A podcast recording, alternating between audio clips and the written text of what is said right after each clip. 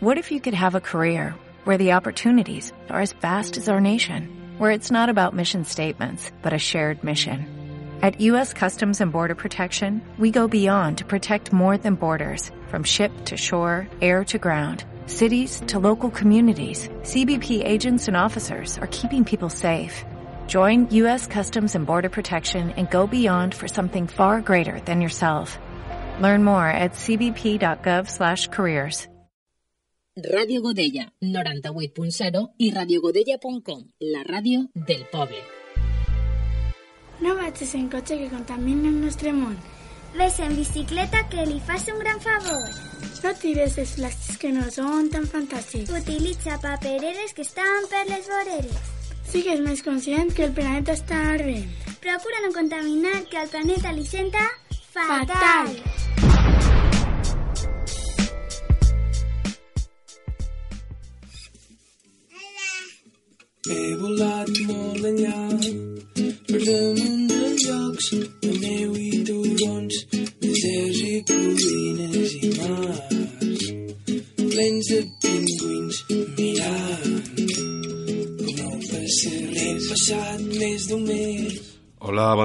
Bona vesprada, bona nit. Vos saludem des de Ràdio Godella i vos presentem un nou microespai mensual que neix de la col·laboració del Col·legi Públic El Barranquet i la Ràdio del Poble, Ràdio Godella.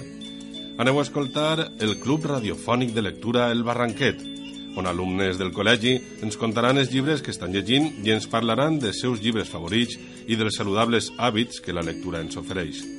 Com sempre, hem d'agrair al Col·legi Públic El Barranquet, a la seva professora Maria Antònia Gual Torres i als alumnes participants la seva col·laboració.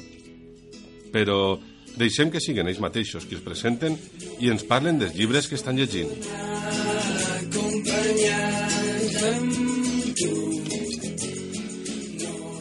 Hola, va bé programa. David! Bon dia. Després de cinc programes de ràdio sobre lectura, avui comencem un nou programa en el que tots hem compartit la lectura d'un llibre d'una mateixa col·lecció, que és com realment funciona un club de lectura. Llegir tots un mateix llibre i després comentar-lo i parlar sobre ell. Aquests llibres corresponen a la sèrie del Pequeño Nicolás, de l'autor René Goscinny, il·lustrats per Semper. L'escriptor René Goscinny és el creador també de personatges tan coneguts com Astèrix i Obèlix i Lucky Luke. Bé, vaig ara presentar a tots els alumnes de cinquè que van a participar. Ells són Darío Carrión, Lucía González Benito, Sofía Martínez i Dunia Martínez. També participaran Sofía Monzón i Sara Parigut en les falques radiofòniques. I jo, que sóc la tutora de cinquè, Maria Antònia Gual. Vaig a donar la veu, la paraula, al primer alumne, que és Darío, que va començar a contar-nos coses del llibre que ha llegit. Quin és el que has llegit tu, Darío? Eh, els amiguets del petit Nicolàs. Val, què es vas a contar?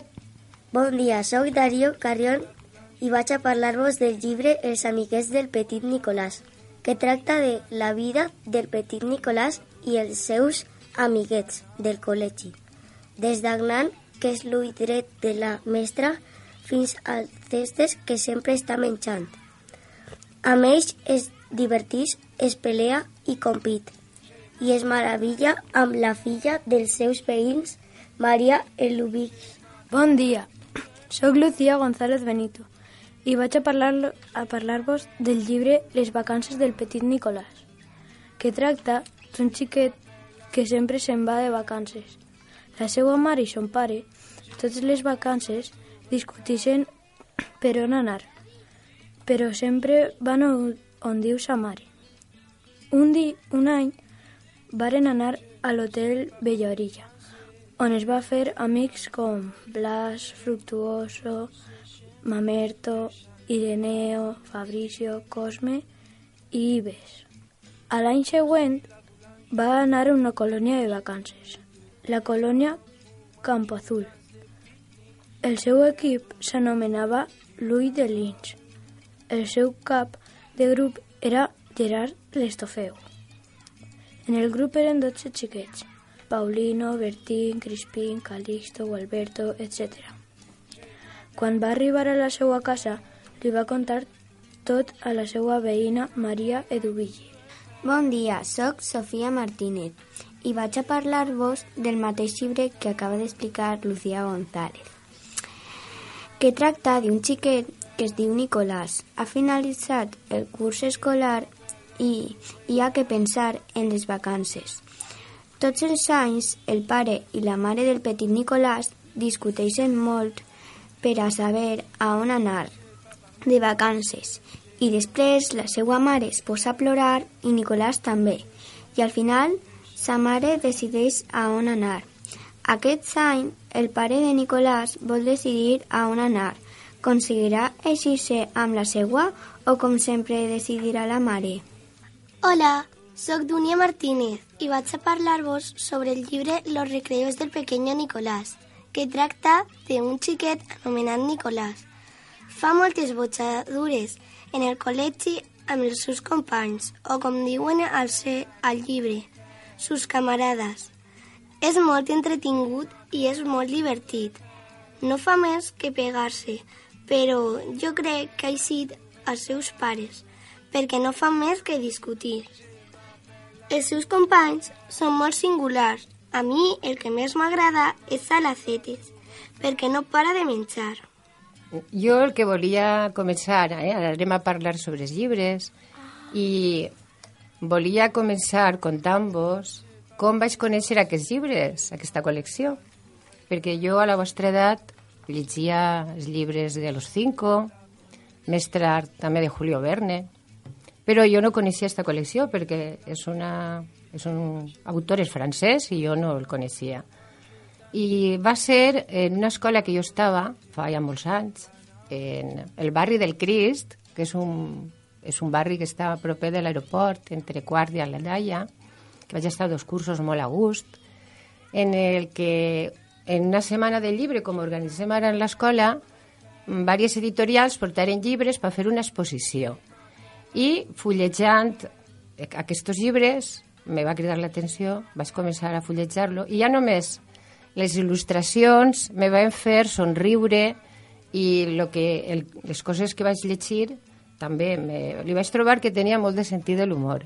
I des d'aquest moment, diguem que me va atraure eh, quan els meus fills eren xicotets els comprí, els he llegit en francès i fa com un mes, quan Jordi me va proposar si podíem tots llegir un llibre, el mateix llibre, que no és fàcil perquè no tenim diversos volums d'un mateix llibre a l'escola, eh, una de les alumnes va començar a llegir aquest que estava a la biblioteca de classe, que era de los amiguetes del pequeño Nicolás. I eh, em va dir que li havia agradat molt i vaig a intentar buscar-ne més a la biblioteca i trobarem dos i al final hem aconseguit no el mateix, però sí de la mateixa col·lecció. Eh? I això és un poc la història de per què a mi este personatge m'agrada molt, perquè a, a pesar de que fa com moltes eh, travessures, però mai eh, ho fa d'una manera eh, en mal sentit, en, en ganes de fastidiar o de fer mal als companys. De fet, són prou bons companys, encara que rinyen, que se, se barallen molt a sovint, jo, jo crec que molt, però és un poquet com són els xiquets sense necessitat de, de pensar que som roïns per això. Eh? Aquesta és un poc la meva visió de com és el pequeño Nicolás. Ara, vosaltres també, conteu-nos conteu quins personatges us han agradat més, quines anècdotes, quines aventures.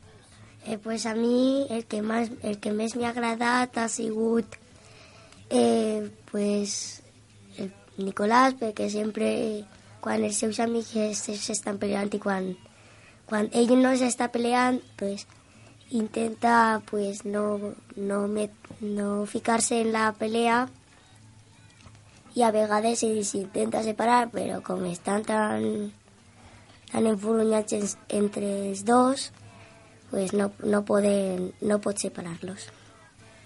A mi eh, el més que m'ha agradat de les vacances ha sigut eh, quan Bertín eh, va dir-li al cap de al cap de la seva cabanya, que si se podia eixir per a, no sé, una cosa.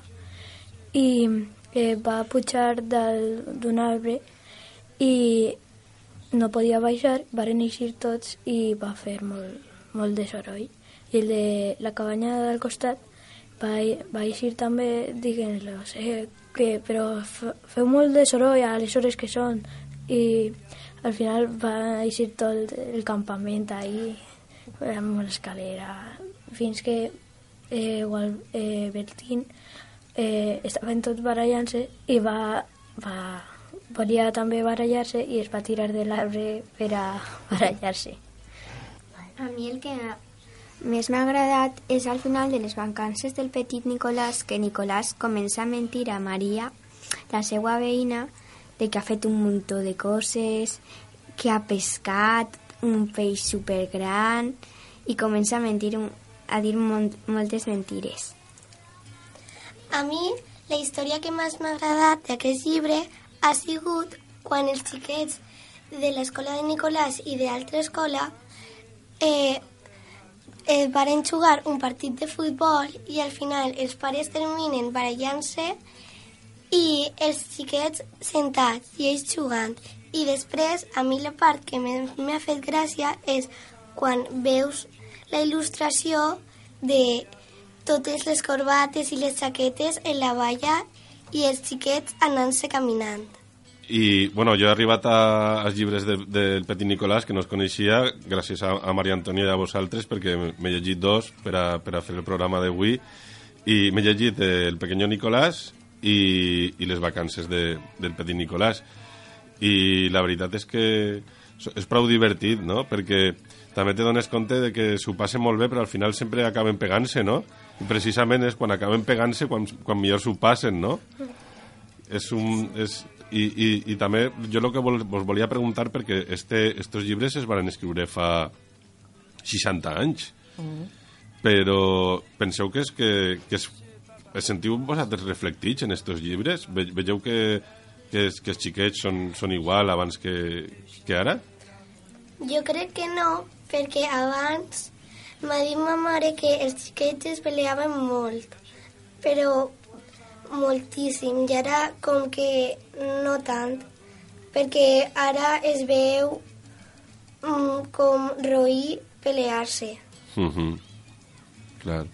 I, eh, jo crec que eh, els xiquets no, ara no se barallen tant perquè a, a part de que creuen que no, no, no és bo per als altres també pot castigar et pots castigar i fer mal a l'altre no, no convé Mhm. bé no, No està bé. En relació a el que està comentant, que us, us està preguntant Jordi, una altra cosa que també volia que, que comentàreu és la relació que manté Nicolàs amb la seva veïna Maria i amb les xiques. Si penseu que és la mateixa que actualment teniu vosaltres amb les companyes. No. O Darío, perquè és el- l'únic xic així, o vosaltres. Penseu que es relacioneu de la mateixa manera que apareix en el llibre, com les xiquetes són ahí amb les ninetes, eh, quan van a l'aniversari, no sé si recordeu, eh, quan el conviden a ell, la seva veïna, ell està ahí toquetet, no? que veu a les xiquetes com si fos un món estrany. I després també quan s'ajunten en una altra ocasió eh, amb les xiques i els xics, els xics estan també així un poquet com si haver anat l'inspector a la classe, estan tots... És, com ho veu vosaltres? Jo crec que no, perquè, eh, perquè ara... Eh, bueno, perquè en, en, la, en la vida real, pues, eh, no en el conte de Petit Nicolás, pues, eh, le, les xiques i els xics no, eh, a veure, els xics no es queden parats quan les, eh, estan en el, amb les xiques els xics i si hi ha un sol xic pues, no es, po- no es posa a ballar en un a- al coro la patata com varen fer en el llibre i, tam i tampoc es queda parat eh, eh, es posa a parlar o a jugar no es queda allí sentat en una, en una cadira. Jo penso això És a dir, que és un tracte més normal, no? Igual que tractes a un company, tractes a una companya, no? I això també es veu en l'evolució que ha hagut en la societat, perquè se feu una idea de com era abans, no? quan se van escriure aquests llibres i com està passant ara, no? Tant com en quant a la relació de barallar-se, que hem comentat abans, com aquesta entre xiquets i xiquetes, que són dues coses que hem evolucionat positivament.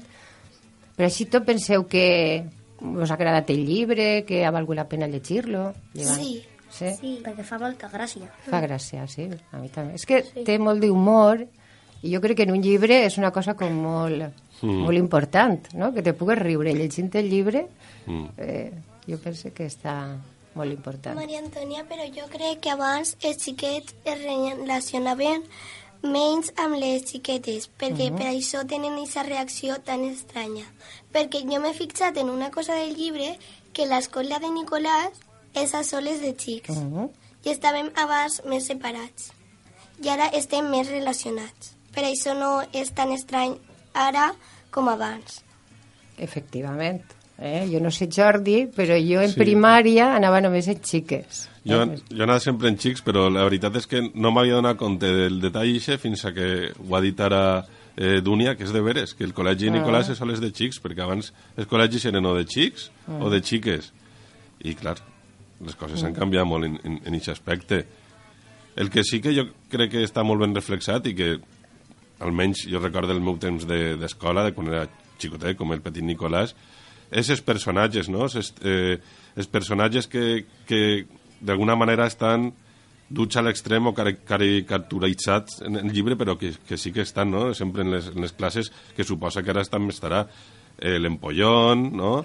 El, el pegón, el, el, el que sempre està menjant, el, el, el que sempre està en dubtes, que no sap què fer, I també el que le, el seu pare és ric i li compra totes les coses. el ricachón, exacte, sí, sí. Tot això sí que està prou vamos, prou actualitzat, no? En, en, en, per això pareix que no hagin passat els anys per estos Sí, llibres. com prototips, vas dir, no? Com si Mm, foren sí, prototips. sí, sí. Encara que jo crec que també ha evolucionat, eh? Alguns prototips també han desaparegut, Mhm.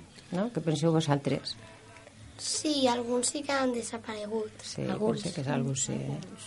A mi, per exemple, una cosa que me fa gràcia, que reflectís aquesta idea de l'humor i que, que fan a millor coses, coses així de travessures, però sense mala idea, és, no sé si tu recordes, eh, Jordi, la, l'aventura esta quan Clotario li posen ulleres, Sí. eh? Ho recordeu vosaltres, no?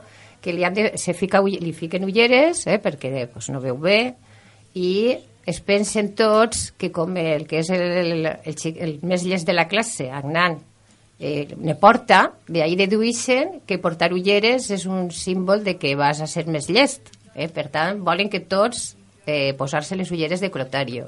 Entonces organitzen la classe, van començant a passar-se-les uns als altres fins que les agafa també al cestes, que és el grosset este que sempre està mitjant, que les embruta i organitzen ahí una, eh, una aventura en classe de soroll i s'enfaden en ells, però que no ho fan per, ni per molestar a la mestra ni per fastidiar els companys, però simplement diguem, dins de la seua, diguem, innocència, no? de voler eh, provar les ulleres, pensant que així no faran millor les activitats, pues comencen a passar-se-les i a, diguem, a comportar-se mal, però no amb mala idea. És un poc la visió que jo tinc dels llibres. Sí, perquè a banda Clotario crec que és el...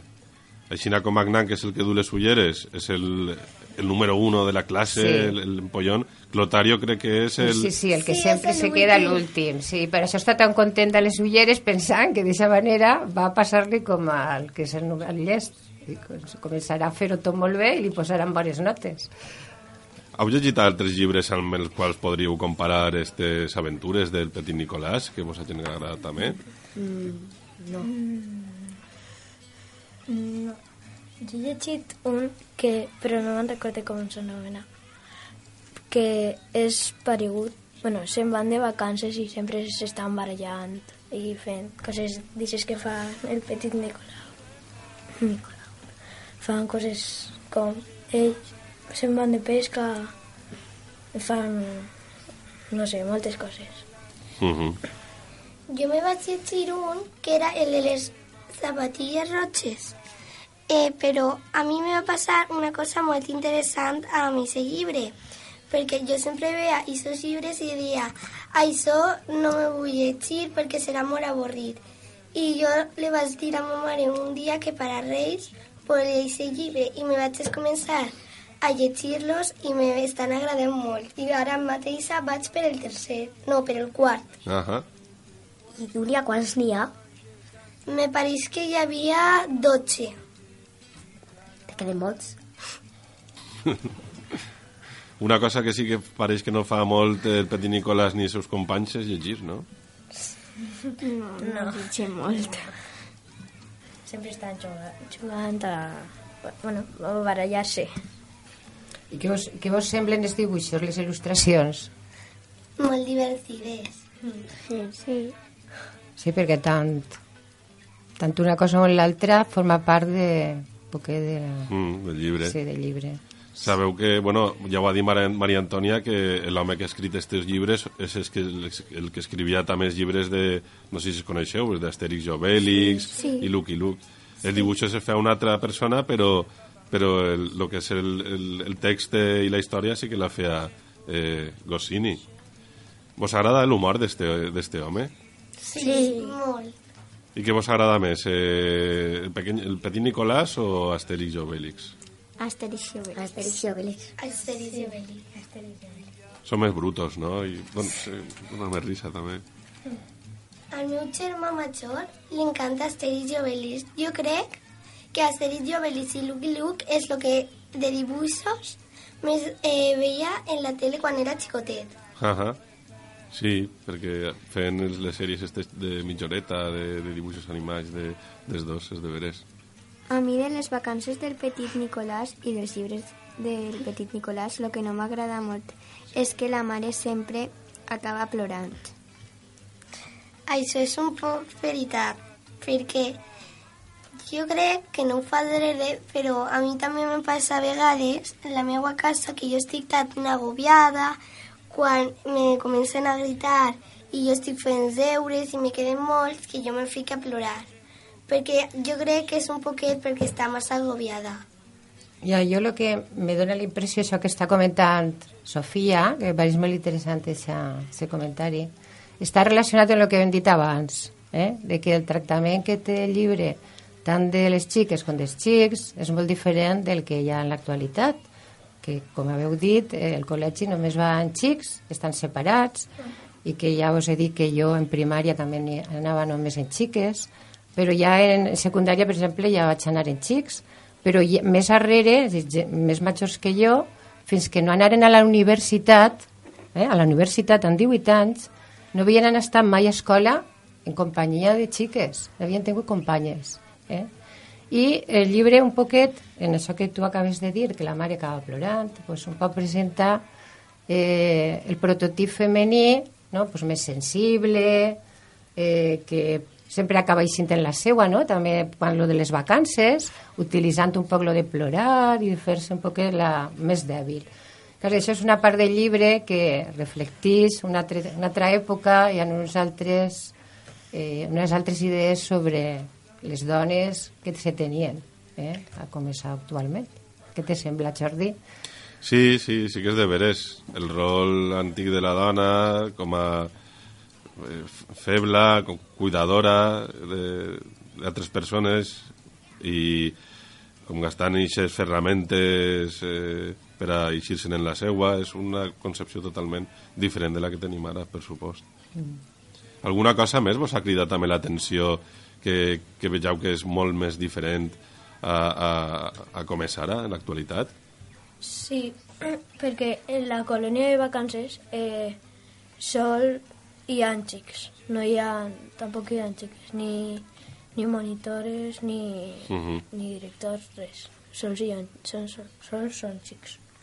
I que pe- penseu que és, és millor aquest tipus d'educació que n'hi havia abans, que és xics per una banda i xiques per altra? O... No, No. no. No. no. A mi el que m'ha cridat l'atenció d'aquest llibre i el que jo crec que és una cosa de les que més m'ha fet gràcia que és el final quan de curs quan li donen els premis a tots els xiquets i Clotario va amb un premi de l'amistat i després el primer de la classe eh, va, amb, eh, va amb un carrito i tot ple de premis i no pot anar amb ells.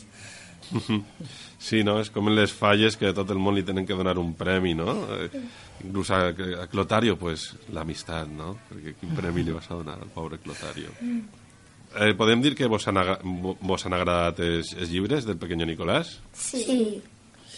Què li diríeu a qui no es conega per a recomanar-li-lo per a que es, es ficarà a llegir-los? Que jo crec que ho tindríeu que llegir perquè si estàs molt avorrit o no saps què fer, això és un mètode anti l'avorriment. I ja veuràs com de seguida a les 10 pàgines començaràs a riure i no pararàs. És molt entretingut i molt graciós. I te, si estàs, no sé, si t'apetís eh, llegir un llibre, te recomano aquest. I també quan estàs de viatge i si no et, eh, et, et marees molt, eh, pots, pots agafar-te el teu llibre i, i, i bueno, el teu llibre i, i el de Petit Nicolàs que fa molta gràcia i així no t'avorrisses en el viatge i tot això. Són molt divertits. I una cosa que també a mi m'ha cridat l'atenció és que Nicolás eh, eh, diu per què li diuen el caldo, però no ho termina d'explicar. Diu que ja ho ha dit en anteriors llibres, però és com un misteri. Sí, jo crec que ahí és una, una errada de, de, traducció del francès al castellà o al valencià, de, depèn de com ho hàgiu eh, llegit, perquè diu que li diuen el caldo porque mira siempre a los ojos, y en el caldo hay muchos ojos. Però jo no conec ningún caldo que tinga ulls, no? Sí, la, la descripció que fa és ixa, aleshores pot haver-se perdut algo en la traducció del francès. Possible. Per altra banda, eh, també crec que són llibres molt fàcils de llegir, no? Sí. Els capítols són molt, molt curtets, el llenguatge és molt, molt directe, també. És, és perfecte per a, per a no avorrir-se, per a fer una lectura ràpida, també. No te dona temps a, can, a cansar-te, encara que són molt divertits cada capítol, al ser tan curtets no te dona temps a cansar-te no? d'aquest capítol. Fem l'acomiadament ja o algú vol dir alguna més? Però jo només volia destacar eh, del llibre que, que encara que hem vist algunes crítiques, que me sembla que està molt bé, eh? perquè quan llegis un llibre no necessàriament ha d'agradar-te tot i tampoc ha d'agradar-te. Eh? Així que fer una crítica és el del que es tracta. Eh, jo destaque, torne a dir, el, el sentit de l'humor que té, perquè poder-te riure eh? en la vida pues, és molt important i llegint, pues, perfecte. I, de fet, mira, acabo de llegir un llibre, Jordi, que és de Fernando Aramburu, l'autor de Pàtria, uh Mhm. coneixes? Sí. Que ara està, és un llibre que està Sí. molta gent comentant. Pues he llegit un altre, no ese, perquè ese no té sentit de l'humor ningú, que és d'ell, que és eh, Viaje con Clara por Alemanya. Uh -huh. I te'l recomane, és per adults, no és per a vosaltres però que contínuament, saps? Eh, com, tal com va contant la història el personatge, eh, fa uns comentaris eh, amb un sentit de l'humor, Ahà. però increïble, que te, te poses a riure i te dona i te quedes molt a gust, així, la veritat. Doncs jo abans d'acabar també vull recomanar-vos un llibre a vosaltres que es diu també va d'uns estudiants, no són tan xicotes com el Petit Nicolàs, són un poquet més majors tampoc està ambientat en els anys 60 del, del segle XX, està ambientat encara més, més, més prompte, a principis del segle XX, que és Stalky i companyia, de Rudyard Kipling. I són uns estudiants d'un col·legi anglès, molt cultes i, i, i molt intel·ligents, però que també fan moltes, moltes, moltes animalades. I també és un col·legi soles de, de xics. Finalment, ens acomiadarem de tots vosaltres donant-vos les gràcies per escoltar-nos i a Radio Godella per permetre'ns dur a terme aquest programa. Adeu, fins prompte, fins prompte. I no s'oblideu de llegir. de llegir molt. Adeu. Adeu. Adeu. Adeu. Col·legi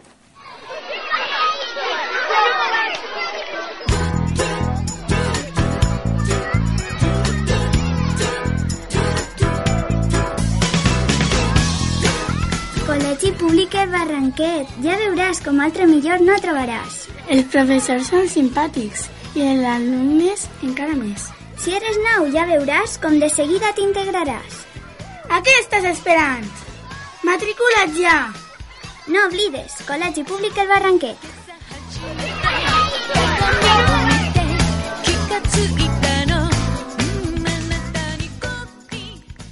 Ràdio Godella, 98.0 i radiogodella.com, la ràdio del poble.